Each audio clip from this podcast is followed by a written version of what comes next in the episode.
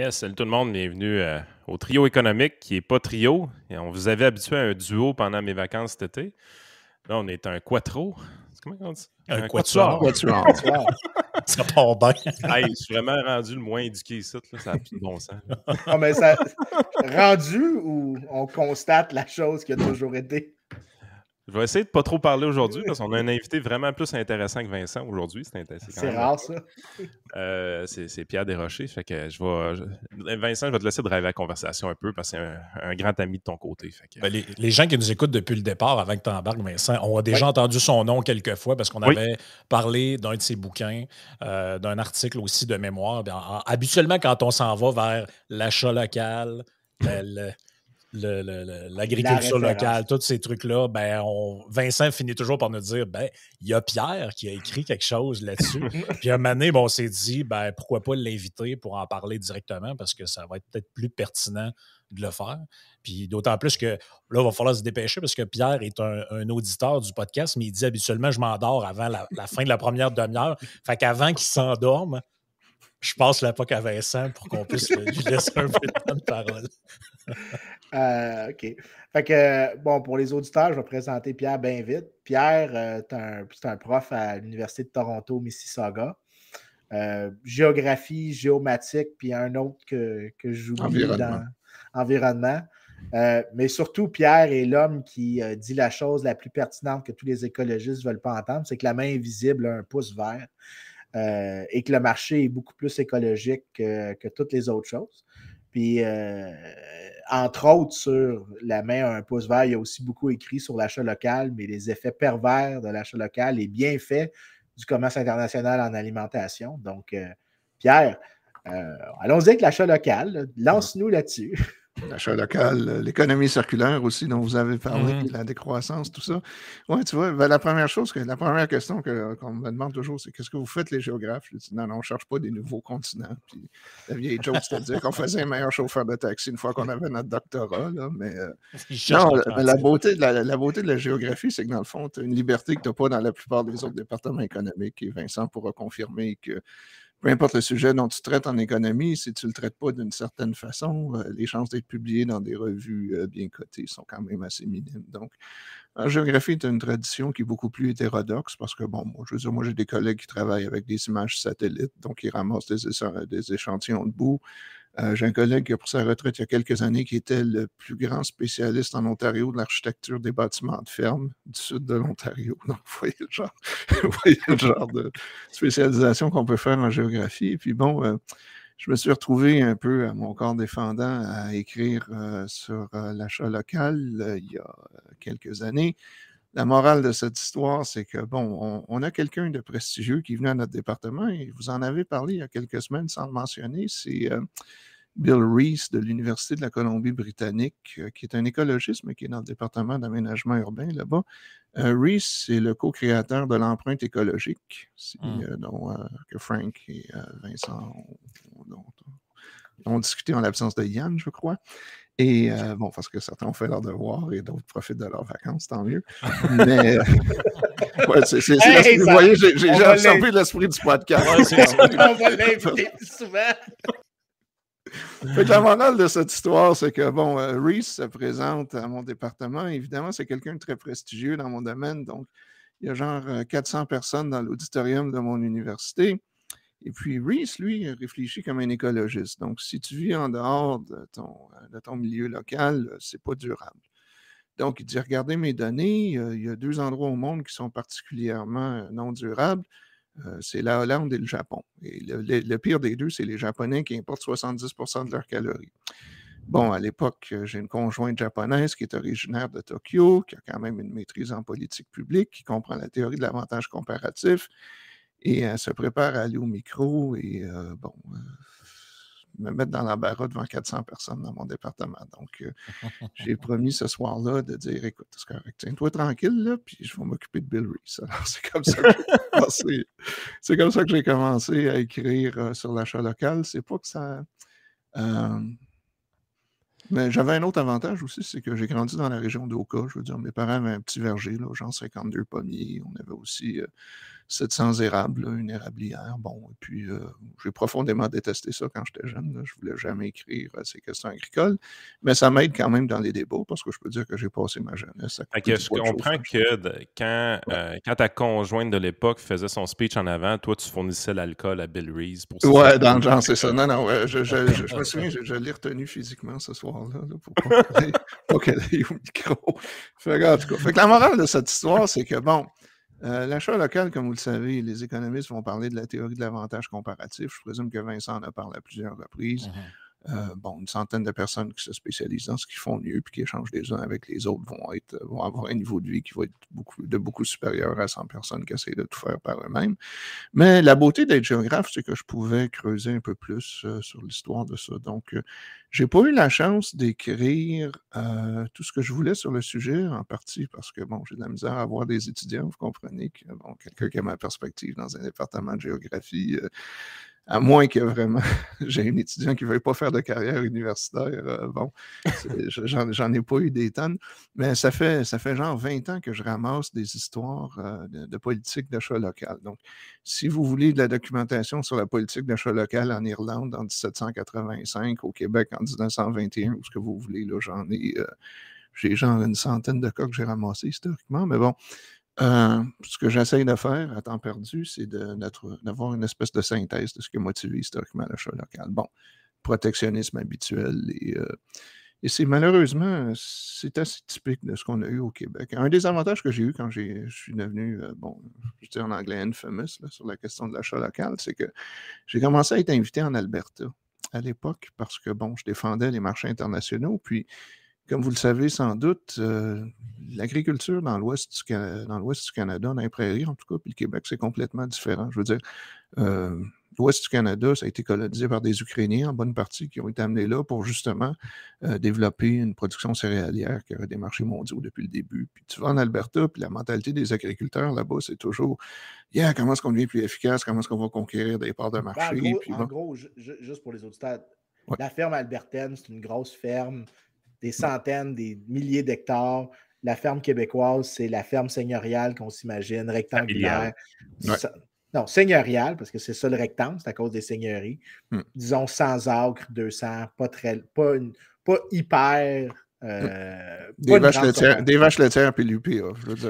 la, taille des moissonneuses-batteuses, par exemple, c'est deux mondes complètement à part. C'est pas. Ah c'est un autre game. C'est ça. Donc, le problème, mmh évidemment, bon, moi, au Québec, j'ai commencé à me frotter à l'UPA, évidemment, à l'époque. Et ce qui est intéressant, c'est que le mouvement de souveraineté alimentaire avait commencé au Québec. Et puis, à un moment donné, bon, je vois l'adresse du gars qui gère ça. Je pense que c'est un ancien associé de Laure Varidel, puis Équiterre, si vous vous ah souvenez de ça. Puis, je regarde l'adresse Longueuil, je suis là, je connais ça, cette adresse-là. Ah, ouais, là, c'est le siège social de l'UPA. J'ai déjà été là quand j'étais étudiant dans les années 90. Puis euh, ça a été vraiment, euh, ça a été déprimant dans la mesure où, bon, euh, j'ai eu un livre qui a été publié, bon, c'est l'éditeur de Larry Clinton aux États-Unis à l'époque. Donc, je veux dire, c'est une grosse boîte de New York qui m'a publié. Puis bon, j'ai eu des recensions dans Nature, et puis dans le New York Times, Washington Post. Donc, ça a bien été à ce niveau-là. Sauf que, bon, à l'époque, j'ai quand même, je voyageais beaucoup au Québec puis au Canada pour parler de ces, ces sujets-là. Puis c'est tellement déprimant de revenir au Québec. Évidemment, j'ai pas besoin de le dire, mais bon, le village gaulois, tu reviens de l'Alberta, tu vois la mentalité là-bas, puis tu reviens au Québec. On est petit, l'UPA, il faut qu'on se protège, pauvre nous. Enfin, vous le savez mieux que moi, les gars. Ça, fait genre 25 ans que j'ai quitté le Québec. Et puis, euh, bon, en tout cas, fait, toujours est-il que j'ai écrit le livre qui est reconnu comme étant bon, un livre semi-populaire. J'ai juste pas eu le temps d'écrire tous les articles universitaires que je voulais sur la question, mais euh, oui, j'ai une certaine euh, notoriété sur le sujet, puis ça m'a euh, encore plus déprimé du Québec. Hein, Et euh, il y a une première question qui me vient là, pendant que je t'écoute parler, Pierre, puis tu sais, l'autonomie alimentaire, l'achat local, ça fait partie, dans ma, dans ma perception à moi, ça fait partie des quelques rares sujets comme la mondialisation, comme un peu l'immigration, où tu vas trouver des gens, puis là, on prend les raccourcis là, pour que les, mmh auditeurs comprennent, à la fois de gauche et de droite qui vont converger sur ces termes-là. Et moi, ça m'a toujours fasciné. À chaque fois qu'on parle de ce sujet-là, je sais ce qui va arriver, on va avoir des commentaires. en dessous de la vidéo, en dessous du podcast, de gens qui sont qui peuvent venir à la fois d'un milieu euh, on va dire gauche libertaire ou whatever, versus des gens qui se considèrent plus comme des conservateurs ou whatever, et ils vont nous dire exactement la même chose, les mêmes arguments, les mêmes points. Est-ce que c'est quelque chose que tu as observé aussi? Ça? Ah oui, non. Et puis sur les questions environnementales, c'est la même chose. C'est jamais des questions de droite ou de gauche. On en parlera peut-être un peu plus tard, mais les vraies racines du mouvement environnemental, c'est le mouvement conservateur en Europe, c'est pas la gauche. En fait, euh, mon seul regret vraiment à propos du livre, je, je le refeuilletais avant de vous parler aujourd'hui, ça faisait longtemps que je ne l'ai pas regardé, mais euh, y a, Karl Marx a une citation qui est fameuse disant que la beauté du capitalisme, c'est justement que ça détruit l'économie locale, ça mondialise l'économie, tout se porte mieux à, cause de la mondialisation. Donc, les marxistes ont toujours été opposés euh, à l'achat local. Et je ne sais pas pourquoi. Je pense qu'à un moment donné, mon éditeur à New York voulait que je trouvais que le livre était déjà trop long. j'ai dû, euh, dû couper une coupe de trucs. Et puis bon, j'aurais dû garder. En tout cas, Marx a une citation assez fameuse là-dessus. Puis les marxistes ont toujours été en faveur de ça, euh, sauf. Enfin, je ne sais pas, écoutez, Vincent sait que j'ai tendance à, trop aimer l'histoire des idées. Lui, je sais qu'il n'aime pas l'histoire des idées, puis lui, ce qu'il aime, c'est vraiment l'histoire des chiffres. Moi, je suis un peu euh, de l'autre côté du cerveau là-dessus. Là. Mais ce qui est intéressant, si vous regardez l'histoire de l'Union soviétique, c'est que ça a été un débat au début. Bon, quand, quand les communistes ont pris le contrôle de la Russie, euh, les marxistes traditionnels voulaient justement avoir, euh, bon, continuer les échanges avec l'extérieur, mais la mouvance de Staline et puis Bakounine et puis d'autres à l'époque ont décidé de faire du socialisme dans un pays. Et puis bon, ils ont fait ça jusqu'au milieu des années 70, où vous connaissez peut-être la vieille blague, le climat est mauvais dans les économies communistes. En tout cas, toujours est-il qu'après plusieurs mauvaises récoltes, au début des années 70, l'Union soviétique n'a pas le choix d'importer du blé des États-Unis. Et puis, soudainement, on redécouvre la théorie de l'avantage comparatif. Et puis, j'ai des citations euh, du comité central du parti en 1975 ou 76 disant le Parti communiste a toujours été en faveur des échanges internationaux, puis l'avantage comparatif, et puis blablabla. C'est vrai, ça, que tu avais une guerre entre les deux. Là. Tu sais, par exemple, tu avais ben, le, slogan des, des marxistes à l'époque, c'était prolétaire de tous les pays unissez-vous. Ça, c'était le message, euh, entre guillemets, mondialisé, parce que le communisme devait se répandre sur la grandeur de la Terre. Mais dans le concret, tu avais, comme par exemple, on en avait déjà parlé, moi puis Vincent, euh, dans un podcast précédent, tu avais le chef du Parti communiste français, Georges Marchais, qui mmh tenait des propos sur l'immigration qui sont grosso modo les mêmes qu'aujourd'hui que tiennent Marine Le Pen ou whatever. Mmh en fait, c'est exactement la même chose. Puis tu avais, avais, ces deux factions-là qui se chicanaient entre eux. Tu avais les l'international socialiste, si on veut, pour sans faire de jeu de mots, et tu avais le, le, communiste nationaliste, si on veut, là, qui, qui, qui c'est à l'intérieur du pays, euh, en, presque en mode autarcie en réalité, là, parce qu'en URSS, c'était ça, ils faisaient tout eux-mêmes, ils copiaient des produits américains, ils faisaient des. Euh, des ben, on a vu la Chine aussi un peu là, sur ce, modèle-là. Bon, enfin, si je veux, euh, je, je, vais, te reprendre avec des choses que j'ai appris de ma conjointe polonaise aujourd'hui. Euh, en fait, les, Russes importaient beaucoup de nourriture de Pologne parce que, bon, vos auditeurs ne le savent pas, il y, a eu un, leader communiste polonais des années 50 qui était quand même assez réformiste et qui a réussi à faire avaler au comité central dans l'Union soviétique l'idée de privatiser les fermes en Pologne. les Polonais produisaient beaucoup de nourriture parce que, bon, incitatif, c'est ta ferme, tu es récompensé quand tu travailles, puis euh, les, Soviétiques, enfin les Russes ont toléré ça dans la mesure où il y aurait manqué de avant si ça n'avait pas été de la Pologne. Donc, euh, les, Russes, oui, étaient en faveur de l'autarcie, mais du bloc de l'Est. c'est ça, oui. C'est ça. On s'entend là que c'était pas juste l'Union soviétique, c'était la Hongrie, c'était la Pologne, c'était d'autres choses. Non, puis ce qui est intéressant, un truc que j'ai pas eu le temps d'écrire, c'est que si vous regardez la rhétorique aujourd'hui du mouvement de la souveraineté alimentaire et puis l'achat local, la rhétorique qui est la plus proche de ça, c'est euh, les mouvements fascistes dans les années 30. C'est vraiment. Parce qu'entre autres, les, euh, souverainistes alimentaires aujourd'hui vous disent. Euh, bon, enfin, pour les gens qui ne connaissent pas les détails de ces débats-là, c'est évidemment, c'est juste des gimmicks protectionnistes, là, mais si on veut quand même s'en tenir au niveau des idées, la différence entre la souveraineté alimentaire et le protectionnisme agricole traditionnel, c'est que quand tu es un souverainiste alimentaire, tu t'opposes à faire du dumping d'un pays étranger. Donc, si tu es un protectionniste traditionnel au Québec, tu veux toutes les subventions que tu peux avoir. Puis si tu peux exporter en plus, ben, tant mieux. Tandis que si tu es un souverainiste alimentaire mmh. cohérent, tu as toutes les protections et les subventions, mais en théorie, tu ne fais pas de dumping ou tu n'exportes pas dans les pays étrangers. Et une de leurs raisons pour justifier ça, c'est que les, euh, les gens, notamment en Amérique centrale, sont, sont, habitués à leur variété de maïs du terroir. Et puis, il n'est pas question qu'ils mangent euh, du euh, Yellow Corn Number 2 qui viennent de, qui l'Iowa. Donc, il faut protéger euh, une nourriture qui est culturellement appropriée pour les populations locales. Bon, j'ai cherché beaucoup historiquement, de trouver des antécédents à qu'est-ce que quel, autre mouvement dans le passé a parlé de nourriture appropriée à une certaine peuplade. Bon, la loi de Godwin, comme toujours. Euh, la rhétorique la plus près de ça est l'Allemagne nazie dans les années 30, avant qu'ils se mettent à envahir la France puis d'autres pays. Là. Mais l'idée étant que la race aryenne s'est développée en symbiose avec son environnement, puis euh, le blé ne pousse pas vraiment en Allemagne. Fait qu'eux sont habitués de manger du seigle, de l'avoine, du pain noir et puis tout ça. Le pain blanc, c'est pour euh, des, des, effets. C'est quoi le effet? Ça serait quoi la traduction? Effet. Effet des effets comme les Français. Donc, euh, la, race, la race aryenne doit manger du pain noir et puis euh, les races plus molles comme les Français, ben ça, ça mange du pain blanc. en tout cas. Donc, c'est vraiment la rhétorique la plus près euh, de la mouvance de la, souveraineté alimentaire aujourd'hui. Je n'ai pas eu le temps d'écrire mon papier, j'ai toute ma documentation depuis des années. Je ne sais pas où je vais publier ça. Mais, ben, ben, écoute, Pierre, moi, ça, quand tu parles de ça, ça me fait penser que quand je pensais à.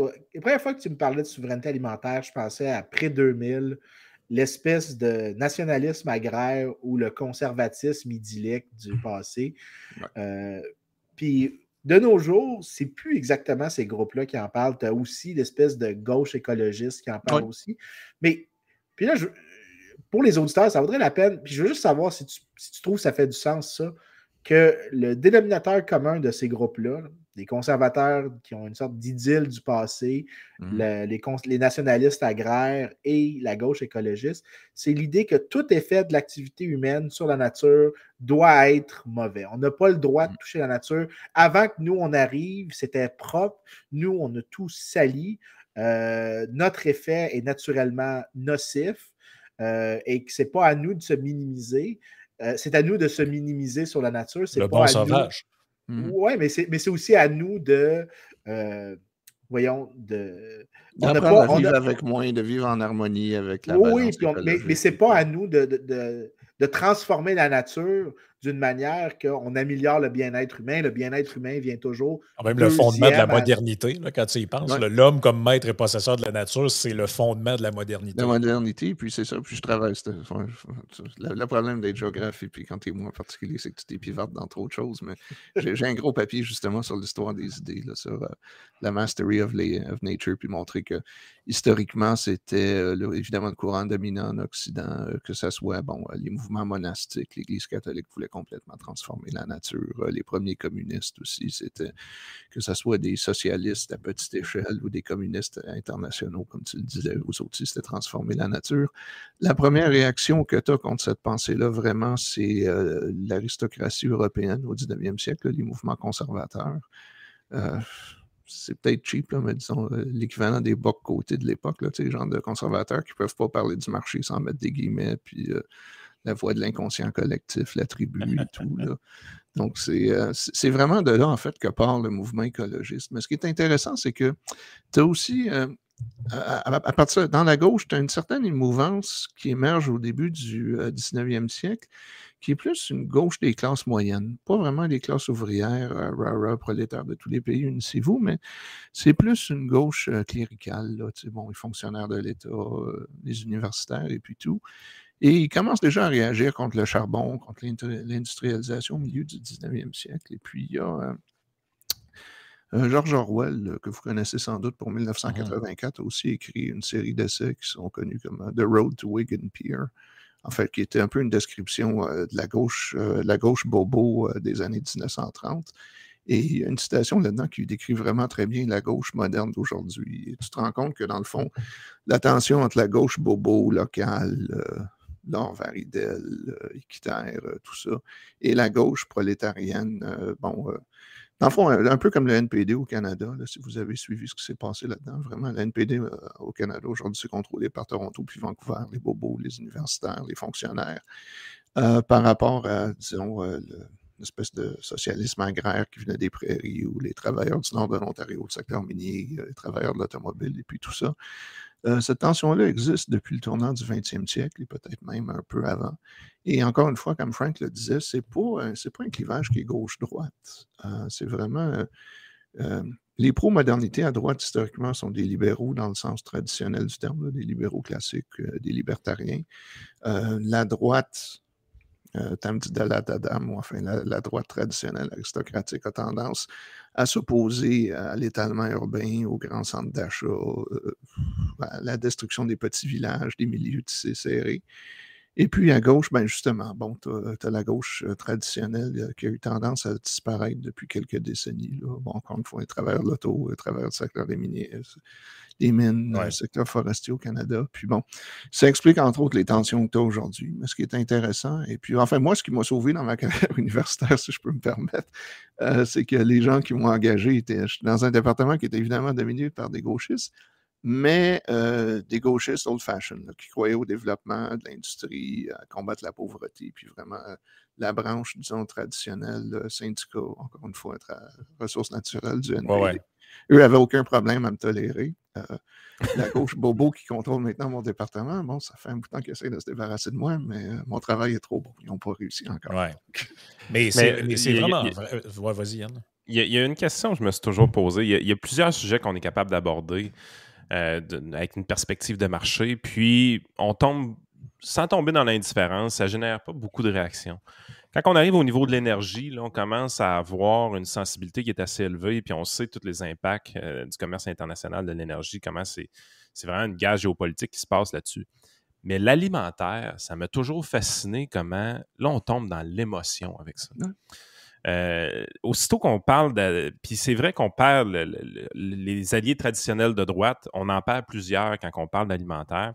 Ou est-ce mmh qu'une personne comme moi qui fondamentalement est, juste axée un peu sur l'économie de marché, qui comprend les, mécanismes euh, d'économie de marché, puis qui, qui, applique la même logique de raisonnement à un patio qu'à euh, ce qu'il y a dans mon assiette, mmh j'ai toujours eu un, un peu de difficulté à comprendre ça. Pourquoi on est aussi émotif avec ce qu'on met dans notre assiette?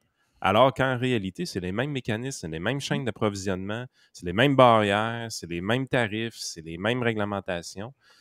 Il y a quelque chose qu'on dirait c'est pas touche, puis l'autre, ben, c'est pas touche, On met ça dans notre corps, euh, l'occupation du territoire. Euh, je me souviens à un moment donné à TVA, je me souviens plus du nom de l'animatrice, mais elle m'avait, euh, m'avait un peu sauté d'en face parce que j'avais dit du genre oui, mais occuper le territoire, je veux dire, même si on abandonne la Gaspésie, pensez-vous que les Américains vont l'envahir? Je veux dire, c'est pas. Euh, ok, je me doute comment tu t'es mis dans la merde avec ça. Oui, non, non, mais c'est ça. Mais elle, je pense qu'elle venait, je sais pas, je sais pas d'où au Québec, mais d'un milieu rural, de toute évidence. Mais. Euh, en même temps, en Ontario, on avait une animatrice ici à TV Ontario. Son, son père est un producteur de tomates près de Windsor. Là, et puis elle, elle comprenait complètement la logique du marché. Je veux dire, son père fournissait des, tomates à, à puis à Leamington, puis elle comprenait l'idée d'exporter, puis tout.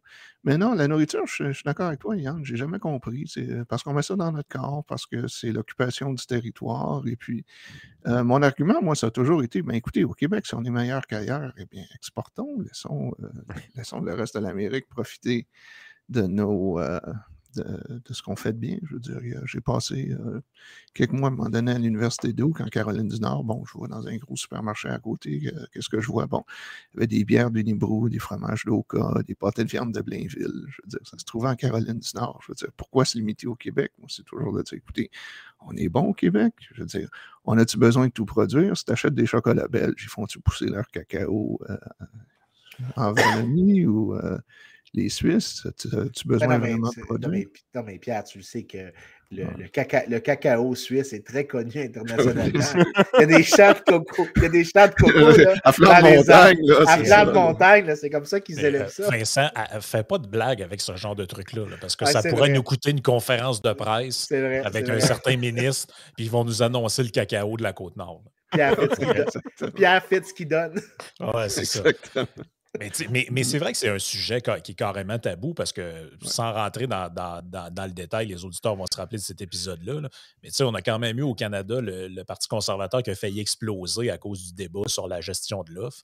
Et je me souviens que quand ça a eu lieu, il y avait euh, quelqu'un dont j'oublie le nom, mais qui commente le, qui était à l'intérieur du Parti conservateur, puis il avait dit, lorsque questionné par rapport à ce débat-là, il avait dit un truc du genre ben écoute, il y a 32 000 autres sujets sur lesquels on pourrait discuter de la place de l'État. Pourquoi aller là? C'est sous-entendu. Pourquoi se mettre les pourquoi se mettre à dos les agriculteurs? Tu, ils Parce que savent ça coûte 400 par année par famille au Canada. C'est ça, mais ils, ils, savent très bien. Mais depuis, vous avez remarqué que le sujet est mort et enterré. Là. Et puis personne qui a. Je pense jamais osé. Je, ne sais pas. En tout cas, je, je présume que Maxime ne se présente pas en bourse au prochain. J'avoue que je ne suis pas à sa politique québécoise euh, pour savoir. Non, mais, mais, mais, ça touche, je ne sais pas si c'est à cause encore plus, peut-être au Québec, à cause de notre passé. Là, euh, non, non, mais, c'est le Québec. Là, mais je ne sais pas. Là, mais, non, c'est le Québec, crois-moi. Dans, dans l'Ouest, comme je te disais, ben, vous le savez déjà, la mentalité est complètement différente dans le secteur agricole. C'est vraiment c'est vraiment les irréductibles gaulois dans ce cas-là. c'est dommage parce que je veux dire, j'ai débattu euh, à l'UPA dans le passé, puis vous êtes peut-être trop jeune pour vous souvenir de Jacques Proux, l'ancien président de l'UPA. Puis je veux dire, lui, bon, tu lui parlais autour d'une bière ou d'un café, il était raisonnable. Évidemment, il y aurait des choses qu'il disait en public, des choses qu'il disait en privé, puis je ne sais pas mmh s'il est toujours de ce monde, puis je veux pas. Mais lui, moi, je lui disais, écoute, ben, pourquoi on ne privatise pas les forêts? Hein? Je veux dire, faire comme la Suède, où on aurait des rendements plus élevés, on pourrait peut-être être, encore meilleur. Lui, oh, on pourrait privatiser les forêts, pourquoi pas? Puis, si on est bon, je veux dire, écoute, regarde ce qui se passe en Nouvelle-Zélande, en Australie, blablabla. Bon, vous connaissez tous les sujets. Mmh Mais. Euh, c'est ce qu'on connaît, les gens ne veulent pas changer. Puis, euh, non, ben c'est déprimant. Ben juste comme une question, parce que quand tu regardes aux États-Unis, où est-ce que tu prends les agriculteurs, tu prends les États en fonction de l'agriculture, tu regardes où les électeurs sont comme peut-être un petit peu plus conservateurs, ça va être dans des États soit avec des ranchs, soit avec des grandes fermes de céréales. Euh, et là, dans ces endroits-là, tu trouves énormément de républicains. Mais si tu vas dans des endroits où il y a plus de production, par exemple, de moutons, de lait, là, c'est super démocrate. je pense au Wisconsin, Minnesota. Euh, y a-tu quelque chose avec le. Parce que s'il y a vraiment. Parce que même au Canada, tu le vois là, dans, les attitudes des, des, agriculteurs. Les agriculteurs en Alberta sont beaucoup plus conservateurs que l'agriculteur au Québec.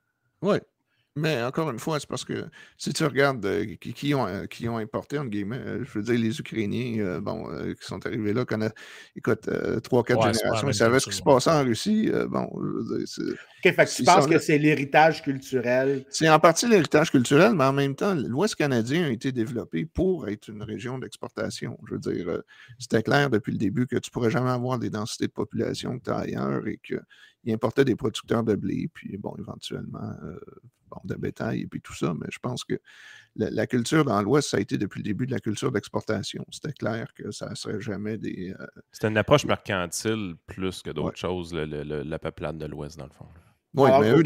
alors qu'au Québec, l'agriculture, c'était au début, on faisait ça parce qu'il fallait subsister. Exactement. Puis d'ailleurs, c'est pour ça aussi que des mouvements comme la souveraineté alimentaire ont toujours des problèmes dans un contexte comme l'Ouest canadien, parce que eux, toute leur rhétorique, c'est le mouvement paysan bon, des petits paysans, des petits fermiers, que ce soit en Afrique ou en Asie ou en Amérique latine. Comme tu disais, tu vas dans l'Ouest ou tu vas dans l'Ouest américain, au Texas ou ailleurs, puis bon, euh, ou en Australie, je veux dire, tu as des ranchs qui sont de la taille de la Belgique, là, j'exagère à peine, mais bon. Euh, Au moins du Luxembourg. ouais, ok, bon, mettons du Liechtenstein, du Luxembourg, bon, euh, etc. Tu sais, je veux dire, c'est pas. c'est pour ça que le mouvement de souveraineté alimentaire a toujours de la misère à s'implanter dans certaines parties du Canada, parce que justement, encore une fois, l'héritage dans l'Ouest. Euh, est, très différent. Mais, euh, mais, pour en revenir aux États-Unis, je pense qu'il y a aussi, euh, bon, comme tu sais, le Wisconsin, le Minnesota, c'est des Norvégiens, c'est des Suédois. Quoique l'Iowa aussi. Mais l'Iowa, je veux dire, c'est conservateur. C'est un État qui est devenu plus conservateur. Je pense qu'il est devenu plus rouge là, depuis, une vingtaine d'années. Mais bon, l'éthanol, tu sais. Hillary Clinton, je me souviens, Hillary Clinton était contre l'éthanol, c'est on the record 13 fois. Puis en 2016, soudainement, elle a découvert les vertus de l'éthanol et puis euh, de la souveraineté énergétique. Et puis euh, J'enseigne un cours sur les politiques énergétiques et puis bon, j'ai tous les. J'ai une coupe d'images avec les politiciens puis leur chapeau, hein, éthanol et puis tout ça. Puis euh, Trump honor aussi, là, make ethanol great again. En tout cas. c'est bon. Ouais, c'est bon. Enfin, je pense que c'est plus un meme qu'une vraie image, là, mais en tout cas, c'est l'idée. Trump aussi s'est converti à l'éthanol euh, quand il est allé en Iowa. Donc, euh, non, mais c'est que en même, temps, secteur agricole aux États-Unis, puis Vincent, c'est sans doute mieux que moi, euh, il y a des domaines qui sont réglementés, contingentés comme au Québec, et puis il y en a d'autres qui sont beaucoup plus ouverts à la compétition. Donc, mais je pense que l'héritage culturel du Midwest euh, vient en bonne partie du fait qu'ils sont aussi scandinaves. Euh, puis ça, ça, explique ça aussi en partie, je veux dire. Mmh. T'entends un peu sur l'éthanol, justement. Jusqu'à quel point qu'on fait du dommage avec ces idées-là, tu penses? Ah non, mais c'est sûr qu'il n'y a aucune. J'ai jamais vu une étude sérieuse sur l'éthanol qui n'était pas financée par euh, le Conseil de production de l'éthanol ou quelque chose. En fait, euh, l'idée, euh, j'ai eu, euh, je lisais, euh, je lisais le livre de Frank il n'y a pas si longtemps sur la décroissance. Je me disais, si tu avais pu être mon étudiant dans un monde. Que vous devriez tous acheter, soit dit en passant. Oh, oui, c'est ça. de la plug. mais il y a un sujet sur lequel, euh, justement, qui est lié à la décroissance et que, qui mérite d'être ressuscité, c'est la théorie que ce que, les écolos ne comprennent pas, c'est que la raison pour laquelle on peut être beaucoup plus nombreux, beaucoup plus riches et avoir une planète beaucoup plus verte, c'est qu'on a remplacé des ressources produites à la surface de la planète par des ressources qui viennent du sous-sol. Donc, euh, le charbon, euh, le pétrole et tout ça, ça a remplacé euh, la laine, le bois, l'huile de baleine et puis tout. OK, ouais, je comprends l'idée. Oui. Et puis, euh, le, premier économiste qui vraiment euh, met ça de l'avant, et puis Vincent, si, Vincent ne sait pas c'est qui, il va être un peu déçu que je mentionne le nom, mais euh, c'est Werner Sombart, qui est un économiste allemand qui est bien connu et qui, à la fin de sa vie, pour justifier sa carrière dans les années 30 en Allemagne, a fait des compromissions qui, bon, le rendent plutôt, plutôt indigeste. Pas qu'il était très bon auparavant, là, économiste allemand typique de gauche, là, euh, la Reich et tout, mais bon, dans les années 30, vraiment, c'est pour. Mais lui, justement, il développe sa théorie sur euh, les limitations de l'organique et puis qui explique que justement, la seule raison pour laquelle tu as eu la croissance que tu as eue au 19e siècle, c'est que le charbon a remplacé un paquet de ressources qui étaient produites euh, sur, la surface de la planète. Et ça a été repris ensuite par certains autres auteurs que j'ai retrouvés, mais il n'y a personne qui a vraiment écrit l'histoire de cette idée-là. Je pense que j'ai trouvé les principaux acteurs, mais il y en a sans doute euh, plusieurs autres. Et puis je pense qu'il y aurait une thèse là-dessus euh, qui pourrait être intéressante si quelqu'un s'intéresse à l'histoire des idées. Sauf que c'est le genre de thèse où tu n'auras jamais de job dans le monde universitaire et puis tout. Bon, enfin, je ne veux, pas, euh, veux pas entrer dans les détails, mais justement, c'est que l'éthanol fait partie de ça. La beauté de l'éthanol, enfin, l'horreur de l'éthanol, c'est que justement, tu mets de la bouffe ou tu utilises des, des denrées agricoles pour mettre pour nourrir ta voiture. Alors que dans les faits, euh, la beauté du développement économique et des combustibles fossiles, c'est que justement, tu fais exactement le contraire. Et le problème des écolos, c'est qu'ils ne comprennent pas que, bon, euh, comme le disait Sombart et comme l'ont dit plusieurs autres, c'était déjà évident au 19e siècle, tu ne peux pas avoir l'ampleur du développement économique que tu connais à l'époque si tu te limites aux ressources qui poussent sur la surface de la Terre.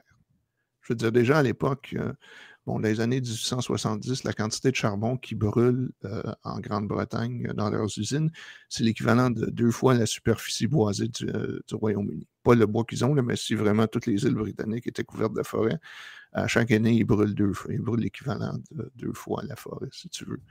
Et bon, par la suite, le pétrole arrive. Le problème avec les chevaux, évidemment, que tu avais auparavant, c'est que. Bon, les nourrir ben, il faut y nourrir. Puis ça, ils consommaient à peu près le quart de la bouffe qu'ils produisaient. Puis tu avais besoin de convertir même des terres pas trop fertiles comme au New Hampshire en terre à foin pour justement amener du foin à New York, puis à Boston, puis ailleurs. Donc, euh, vous, dans votre région du Québec, quand vous conduisez à Boston. Oui. Tu me fascines là-dessus, sérieusement, parce que c'est le genre d'affaires qu'on pense pas.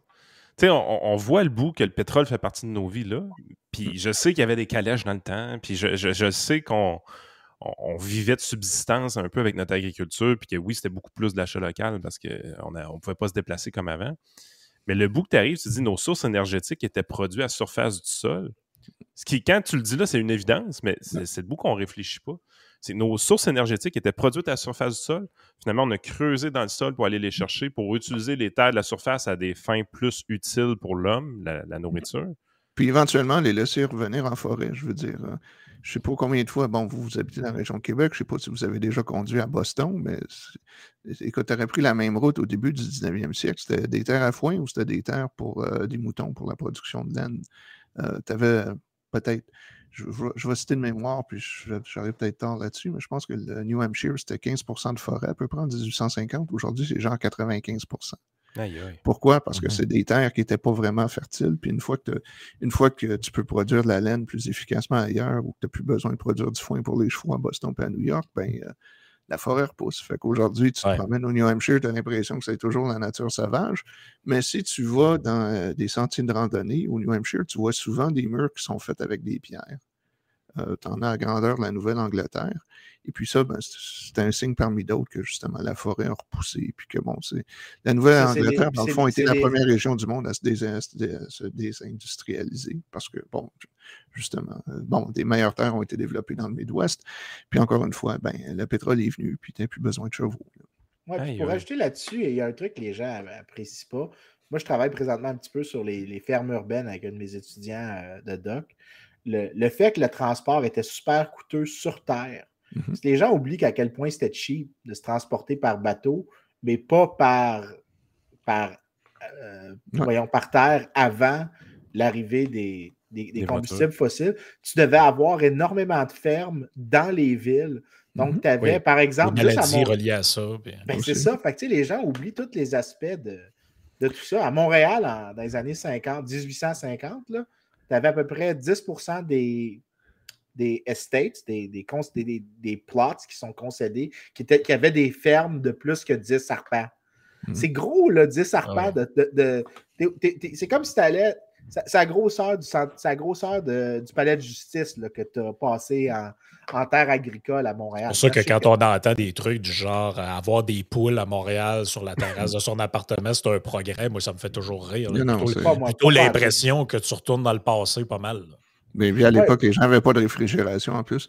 Mais je ne sais pas si, si tu enseignes là-dessus, Vincent, mais moi, l'image que j'utilise toujours pour expliquer à quel point le transport terrestre était mauvais dans le passé, c'est il y a une coupe de peinture de la retraite de la grande armée de Napoléon de la Russie. Et pourquoi j'utilise ça? Parce que tu vois justement que les canons sont pris dans la boue. Ils ont... Tout ce qui est lourd est à peu près impossible à bouger parce qu'aujourd'hui, on prend pour acquis que les routes sont asphaltées. Mais évidemment, l'asphalte est juste venu avec le raffinage du pétrole. Avant ça, les, les- les routes rurales étaient, étaient en boue. En terre, ouais, euh, en terre, c'est ça. Donc, euh, Ouais, le, peu- printemps, un peu- l'automne. Puis il y a- il y, a des raisons pour lesquelles, au Québec, si tu regardes les peintures de Krigoff, euh, où est-ce que les gens se déplacent rapidement, c'est en hiver. C'est un avantage qu'on avait au Québec, justement, c'est que c'était facile de se déplacer sur la terre en hiver parce que les, les terres sont gelées. C'est comme Ice Road Truckers aujourd'hui. là. Tu, tu peux aller en Alberta, dans les forêts. C'est paradoxalement un avantage que le Québec avait sur d'autres régions du monde où la terre ne gèle pas l'hiver. Mais euh, non, justement, euh, j'ai, euh, je pense que la statistique que j'utilise, c'est que envoyer une tonne de, de biens entre Manchester et Liverpool, qui est quoi, Vincent a vécu comme c'est quoi, 50, 60 km peut-être, à une certaine époque, 75 à peu près, quelque chose comme ouais, ça. c'était aussi cher que de mettre ça sur un bateau puis d'envoyer ça de Liverpool à New York. OK. Fait que, tu sais, c'est- c'est un- les gens ne réalisent pas aujourd'hui à quel point des, des routes boiteuses et puis euh, pleines de trous. euh, quoi quoi qu'à Montréal, je présume qu'ils savent c'est quoi Ouais, c'est pour ça que les infrastructures tiers-mondisantes. Ouais.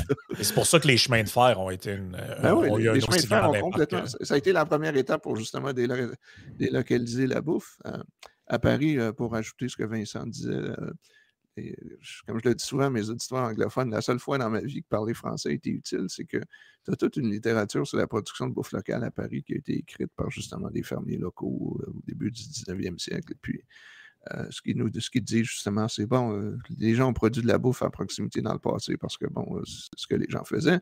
Mais nos grands-parents ont été respectés. Puis quelqu'un qui ça en 1860 en 1850, quand ils ont réussi à produire des asperges à l'année. Puis là, ils ont tout un système où, bon, tu as plein de crottins de cheval à Paris. Fait que, ils ramassent le crottin de cheval, ils ont des espèces de cloches en verre, puis ensuite, ils se font des matelas.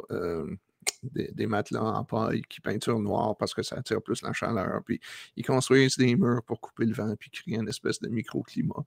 Mais euh, qu'est-ce qui arrive à la fin du 19e siècle? Ben, à un moment donné, ben, tu as le train qui relie Paris à la Méditerranée en quelques heures. Fait qu'à un moment donné, ben, si la nature te donne euh, la chaleur gratuitement, euh, que ce soit à Marseille, dans le nord de l'Italie ou en Espagne, ben, à un moment donné, les terres à C'est- Paris sont trop valables pour ça. ouais. Ce qu'on va, va souvent entendre de la gauche aussi par rapport à, à l'achat local, c'est qu'on n'a pas besoin de manger des bananes 12 mois par année. On n'a pas besoin de manger des fraises 12 mois par année. Oui, Pourquoi on se crée ce- oui. Non, non. Mais ça, toi, t'as juste besoin du steak and egg, le Rex, c'est correct. fair enough, fair enough. Non, mais juste la viande rouge.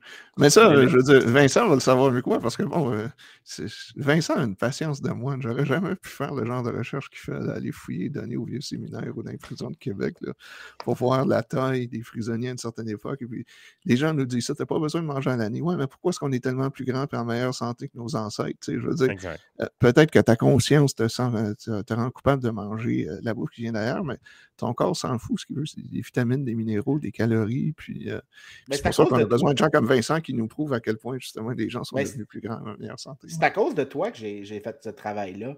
Parce que les gens ne comprennent pas que. Non, non, mais c'est parce que c'est toi qui m'avais exposé à l'importance de la nutrition, du commerce international dans la stabilité de la nutrition.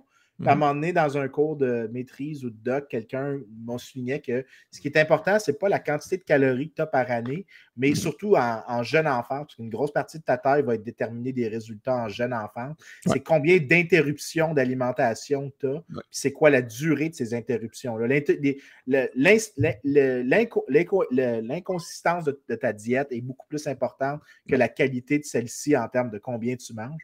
Puis ça a un gros effet, puis tu le vois même dans, des, dans, des, radiographies quand tu regardes les, les bras de quelqu'un qui a eu des growth spurs, c'est-à-dire qu'il mm-hmm. a été sous-alimenté pendant une période, puis après ça, il a réussi à manger. Tu vois qu'il y a des lignes, des striations dans les os qui dit que la personne a arrêté de grandir jusqu'à un point parce qu'elle était mal nourrie. Puis mm. après ça, ben, quand elle a recommencé à grandir, parce que l'alimentation a recommencé, ben là, euh, tu vois une marque différente parce qu'il y, a, moins d'accumulation, il y a plus d'accumulation de calcium à ce point-là dans, euh, dans, les os de la personne. Ça, ça, veut dire qu'elle a eu ça en jeune enfance. Mm-hmm. Euh, puis que la grosse vertu d'une économie de marché, c'est que peut-être que tu peux perdre un peu sur des fois de la qualité. Donc, ils vont dire des affaires comme ben, quand on est passé de, du nomade, on avait plein de choses qu'on mangeait, mais là, on a juste mangé des céréales, puis les céréales, c'était moins bon. Ouais, peut-être, mais les céréales étaient plus stables.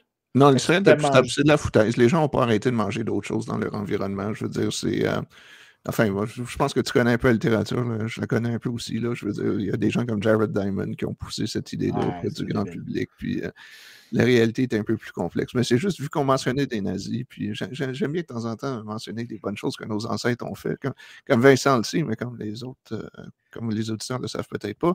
Le meilleur groupe contrôle en Europe, justement, pour étudier l'effet de ce qui arrive en petite enfance à la population, c'est ce qui est arrivé en Hollande en 1944. Donc, les Alliés débarquent en France.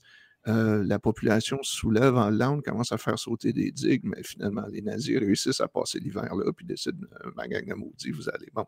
Fait que cet hiver-là, ben, euh, les gens meurent de faim en Lande, ou mangent des bulles de tulipes et tout. Puis c'est vraiment le groupe contrôle, c'est un des principaux groupes contrôle pour étudier justement cette théorie-là. Qu'est-ce qui se passe quand des gens qui seront bien nourris pour le reste de leur vie ont vraiment un événement comme ça dans leur enfance? Et puis bon, euh, juste pour souligner que c'est quand même les Canadiens qui ont libéré la Hollande. Il faut juste le mentionner parce que je suis dans un environnement où, euh, en tout cas, je veux dire, our home native land, comme vous le savez, euh, c'est difficile des fois d'être dans le monde universitaire aujourd'hui. Voilà, je voulais juste dire des bonnes choses à propos de nos ancêtres. Voilà. C'est absolument fascinant. Mais moi, une des choses qui me, qui me marque, c'est comment on peut recolorer des concepts avec un nouveau branding pour les rendre tout d'un coup plus acceptables. quand puis c'est pas, pas question de rentrer dans la politique, mais quand on a eu le début de la, présidence de Donald Trump, il y avait plein de gens qui nous disaient euh, Voyons, c'est un protectionniste, tout le monde le sait que le protectionnisme, c'est pas bon, les guerres économiques, c'est pas bon. fair enough, on écoute ces arguments-là. Et dans ces gens-là, je retrouve des gens aujourd'hui qui me font la promotion de l'achat local, l'agriculture locale, tous ces trucs-là. Et parce que les amis, c'est littéralement la même chose. Euh, tu peux, peux pas me, tu peux pas me faire l'apologie du panier bleu et me dire que le protectionnisme, c'est mauvais. Non, non, euh, exactement. on, va, on, va, juste mettre ça au clair deux secondes. Mais, mais, mais comment on peut. Euh, comment on peut. Est-ce que c'est juste l'attachement émotif à tout ce qui est agriculture ou quoi que ce soit, ou c'est je sais pas, on a deux personnes ici qui sont sans doute coupables, vous, Yann et Vincent. Tu vois le DQ quand ils ont décidé de faire la promotion de l'achat local, c'est en quoi, 2007? Mm. Tout à fait. Vous avez ben vécu l'expérience de l'interne, c'est ça? C'est pour aller chercher les agriculteurs. Écoute, Pierre, j'avais oublié, puis j'étais content d'avoir oublié. Mais c'est tout le temps pensé en fonction des votes, parce que l'idée aussi, c'est sais, à un moment donné, moi, c'est ce qui m'a tout le temps fait capoter dans la façon que les politiciens ont d'aborder les échanges internationaux. C'est qu'on nous parle des producteurs, puis des producteurs, puis protéger les producteurs d'ici, puis mm. La balance commerciale, Yann. On ne parle jamais du ah, consommateur. on, ne parle jamais, jamais du, consommateur. Et puis même au-delà du consommateur, euh, ce que les gens ont tendance à oublier, c'est que les deux endroits dans la deuxième moitié du 20e siècle où la bouffe était à la fois, l'approvisionnement était le plus sécuritaire, la bouffe était le moins chère, euh, c'était Hong Kong et Singapour, où ils produisaient à peu près rien, mais il y avait accès au marché mondial. Donc, si une année, euh, je ne sais pas moi, la récolte de blé n'est pas terrible en Argentine, ben, ils iront en acheter au Canada, aux États-Unis, ailleurs. Je veux dire, l'idée, ce, que les, ce que les partisans de l'achat local oublient toujours pour la sécurité alimentaire, c'est que, veux, veux pas, tu vas avoir des mauvaises années, tu peux avoir des sécheresses, tu peux avoir des maladies, puis bon, quand tu mets tous tes œufs dans un panier régional, ben historiquement, c'est pour ça que tu as des famines. Euh, bon, Mais qu'est-ce qui, a amené Hong Kong et Singapour à avoir plus accès euh, que les autres à ces, marchés internationaux-là? Bon, euh, ben, Vincent connaît sans doute aussi l'histoire. Tu as eu un fonctionnaire britannique en Grande-Bretagne dans la deuxième moitié du 20e siècle qui était un disciple d'Adam Smith et qui a tout fait pour s'assurer que Hong Kong demeurait euh, entièrement ouverte au libre-échange. Puis à un moment donné, euh, bon, dans l'après-guerre, au Royaume-Uni, tu as des euh, partis travaillistes le contrôle, puis ils sont vraiment dirigistes. Là. Avant les années Thatcher, on oublie à quel point tu as peut-être pas de bureau en Union soviétique, mais la, Grande-Bretagne n'était pas si loin. Fait qu'à un moment donné, bon, Londres décide qu'ils n'ont pas assez de programmes sociaux à Hong Kong. Fait qu'ils envoient une délégation de fonctionnaires. Fait que c'est quoi, Satterthwaite, ou j'oublie son nom, là, je sais pas comment. Copperthwaite. Copperthwaite, Copperthwaite, oui. Euh, ben, Vincent, tu connais peut-être l'histoire mieux que moi, mais en gros, euh, il les a remis dans l'avion, puis il les a retournés le même jour, là, pour être sûr. il n'irait pas, il pas au développement d'Hong Kong, ça. Donc, euh, des fois, un homme qui a lu Adam Smith peut faire une différence importante. Fait que c'est ben, une, expérimentation sociale qui était faite par un fonctionnaire principalement là-bas. là bas Vas-y donc, Vincent, je suis sûr que tu connais l'histoire. Ouais, ben en fait, ça, vaut la peine de souligner, juste te donner une idée du gars. Milton Friedman est allé à Hong Kong à un moment donné, puis il demande à, ce fonctionnaire-là, il dit Pourquoi tu ne collectes pas des données sur le PIB euh, de Hong Kong Tu vas pouvoir prouver qu'une expérience free market euh, réussit super bien. Puis le fonctionnaire, il regarde Friedman, il dit Tu comprends pas. Si je les laisse collecter ce chiffre-là, ils vont s'en servir pour faire grossir l'État. il, comprenait la bête. il était vraiment. Puis Friedman avait répondu How wise. Puis à Singapour, tu as eu euh, Lee Kuan Yew qui était un peu. Euh, bon, OK, il y a des aspects de Singapour que j'aime plus ou moins, là, disons pas mal moins que plus. Mais lui, il comprenait depuis le début. Euh, si vous connaissez un peu la géographie de l'Indonésie, ils produisent beaucoup de pétrole là-bas, mais les, raffineries étaient à Singapour, puis ça a toujours été un lieu de transit pour le commerce. Et puis, bon, Singapour, le problème qu'ils avaient, c'est que c'était plein de Chinois qui avaient immigré là. Puis, bon, à l'origine, euh, bon, faisait partie de la Malaisie. Puis les Malais, puis les Chinois, c'était pas, c'était pas leur renfort exact. Euh, exactement. Donc, euh, Singapour s'est fait genre mettre à la porte de la Malaisie. Puis euh, ils se sont rendus compte dès le début que non, non, tu n'as pas le choix. Il faut que tu sois une place ouverte au commerce. Et puis que leur avantage, ça allait être justement qui était ouvert au commerce parce que les Poignons, encore une fois, comprenaient la théorie de l'avantage comparatif puis de créer un climat pour attirer des investisseurs étrangers. Mmh. Je ne défends pas ce qu'il a fait sur autre chose, là, mais bon. et, mais en tout cas, l'idée, justement, c'est que quand tu as des villes-États, puis c'était vrai aussi, en fait, en, en Europe, historiquement, Venise et Gênes. Enfin, c'est pas vrai partout, là, mais règle générale, euh, les villes-États, parce que justement, ils ne pouvaient pas produire la, majeure partie de leurs calories, tendent à avoir des politiques beaucoup plus libre-échangistes. Et puis, bon, ben, quand tu achètes du marché mondial à chaque année, ben, tu as accès aux gens qui ont les meilleures récoltes. Tu paies le prix du marché qui est typiquement moins élevé qu'un prix protectionniste si tu défends des producteurs locaux. Et puis, tu n'as jamais de problème de sécurité alimentaire parce qu'encore une fois, si un de tes fournisseurs a des problèmes avec des récoltes une année, ben, tu en as peut-être 15 autres qui sont prêts à te vendre. Tandis que quand tu as des politiques protectionnistes, euh, ben là, tu as un problème. Euh, je pense que dans mon bouquin, si je peux le plugger, donc. Euh, oui, je, vais mettre la description dans le. Dans, le... Puis le lien, le lien Amazon aussi. Voilà. Ben c'est un truc, c'est un truc que j'avais appris de Dennis Avery. Encore une fois, c'est peut-être trop jeune, mais bon, c'était. Moi, je connais agricole, mais qui écrivait pour un grand public. C'était un ami personnel. Puis lui. attends, faudrait, faudrait, faudrait, dire le nom de son livre qui était vraiment awesome. Euh, c'est Saving the Planet with Pesticides, and Plastics. Je, voulais, en faire une mise à jour à un moment donné. C'est un excellent livre. Ça Moi, je l'avais. c'était vraiment drôle à lire. Ça nous amène sur un, point qu'on n'avait pas abordé encore. Mais si je peux me permettre, je juste faire une C'est que je sais, je, sais pas si c'était dans ce livre-là ou dans un autre truc qu'il avait écrit, mais il donnait l'exemple de la Finlande où historiquement, genre, ils payaient deux ou trois fois le prix mondial du blé pour euh, protéger leurs agriculteurs locaux. Puis une année, ils ont une mauvaise récolte, il pleut tout le temps, ils ne réussissent, pas à, réussissent pas à ramasser la majeure partie, à récolter la majeure partie de leur blé. Ce qu'ils réussissent à ramasser pourri dans un silo. Fait qu'à un moment donné, euh, qu'est-ce qu'ils font? Ils vont sur le marché mondial, ils achètent tout le blé dont ils ont besoin pour un tiers du prix. C'est ça. Ils ont été plutôt discrets quand ils ont fait ça, mais c'est ce que tu as quand tu fais de l'achat local. Mmh oui, puis juste, juste pendant que Pierre parlait, j'ai cherché euh, les données sur la taille des gens euh, pour Hong Kong. Puis en gros, dans la littérature sur les tailles humaines, il y a une composante génétique assez forte. C'est-à-dire que tu as une grosse partie qui est héritée par groupe génétique, mais l'affaire, c'est que ta génétique peut drifter, en gros. Fait que si, mettons, moi, c'est maintenant ma taille est 20% environnement, 80% génétique, ben, si mon environnement est particulièrement bon aujourd'hui, j'en transfère une partie à mes enfants, de telle sorte que mes conditions socio-économiques sont transmises à mes enfants.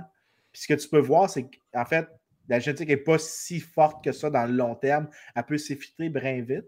Si tu regardes les Asiatiques en général, ils sont toujours plus courts. Fait que si tu regardes par exemple la taille moyenne en Chine, euh, l'homme moyen en Chine est quelque part entre 167 cm et 171.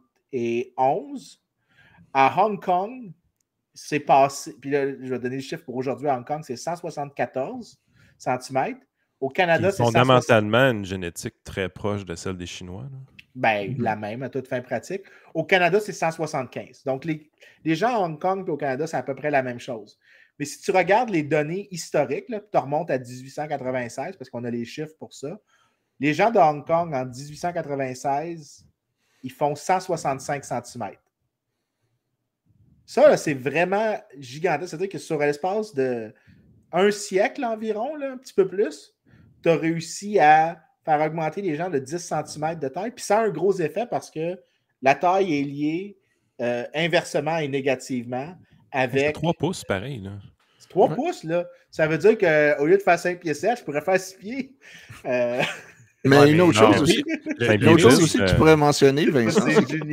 C'est niaiserie. Non, mais une chose que tu pourrais aussi mentionner, Vincent, c'est qu'historiquement, euh, même au sein des, des, populations qui avaient la même génétique, tu avais souvent des tailles, euh, des différences de taille importantes en disant l'aristocratie britannique, les paysans moyens.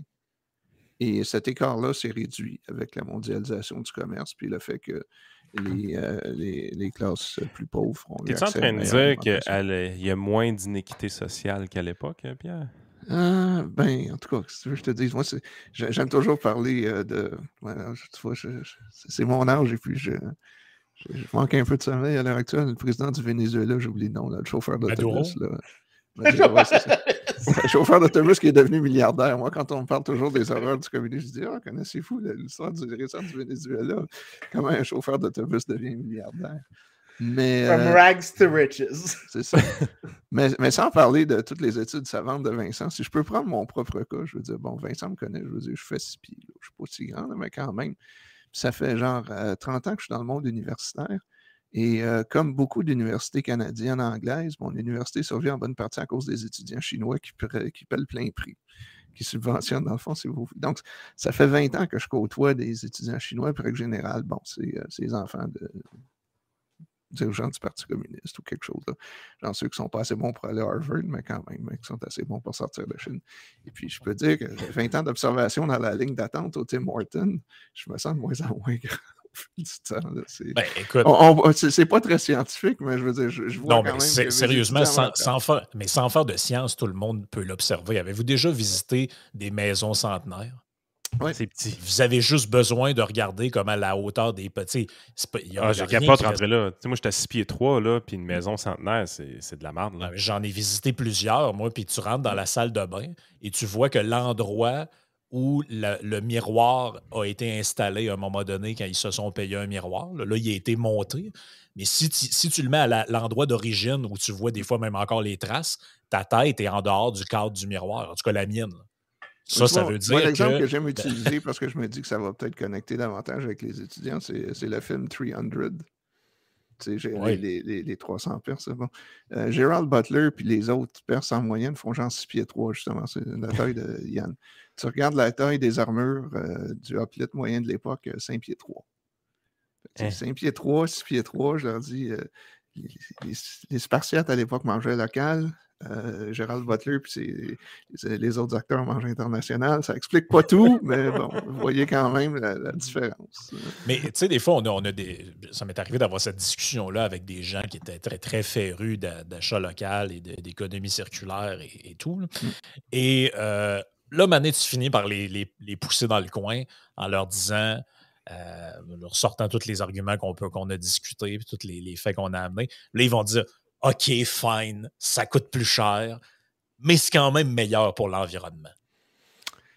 Et encore une fois, bon, comme vous et vos auditeurs le savez, euh, qu'est-ce que, qu'est-ce que le commerce, la compétition nous oblige à faire? À être plus efficace avec nos ressources? Euh, une des choses qui est les plus remarquables, si vous regardez les statistiques agricoles, c'est que oui, on produit beaucoup plus de nourriture sur le même lopin de terre euh, qu'il y a un siècle. Bon, si tu regardes les rendements du maïs, par exemple, parce que je pense que c'est les plus forts, mais Vincent connaît ça aussi mieux que moi, là, euh, on produit quelque chose comme six fois plus de maïs sur le même lopin de terre aujourd'hui en Ontario ou au Québec que disons, en 1915, là, avant que, ce qui est quand même impressionnant, Pierre. Mais c'est impressionnant, mais ce qui est encore plus impressionnant, c'est que depuis quelques années, on produit davantage en utilisant moins d'intrants. Donc, on pouvait dire à une certaine époque, ouais, tu produis plus parce que, bon, tu as plus d'engrais, tu as plus de pesticides et puis tout. On utilise moins d'eau, moins d'engrais, moins de pesticides, puis les rendements continuent d'augmenter. Wow. Fait qu'à un moment donné. Euh, on fait quelque chose de bien avec la technologie.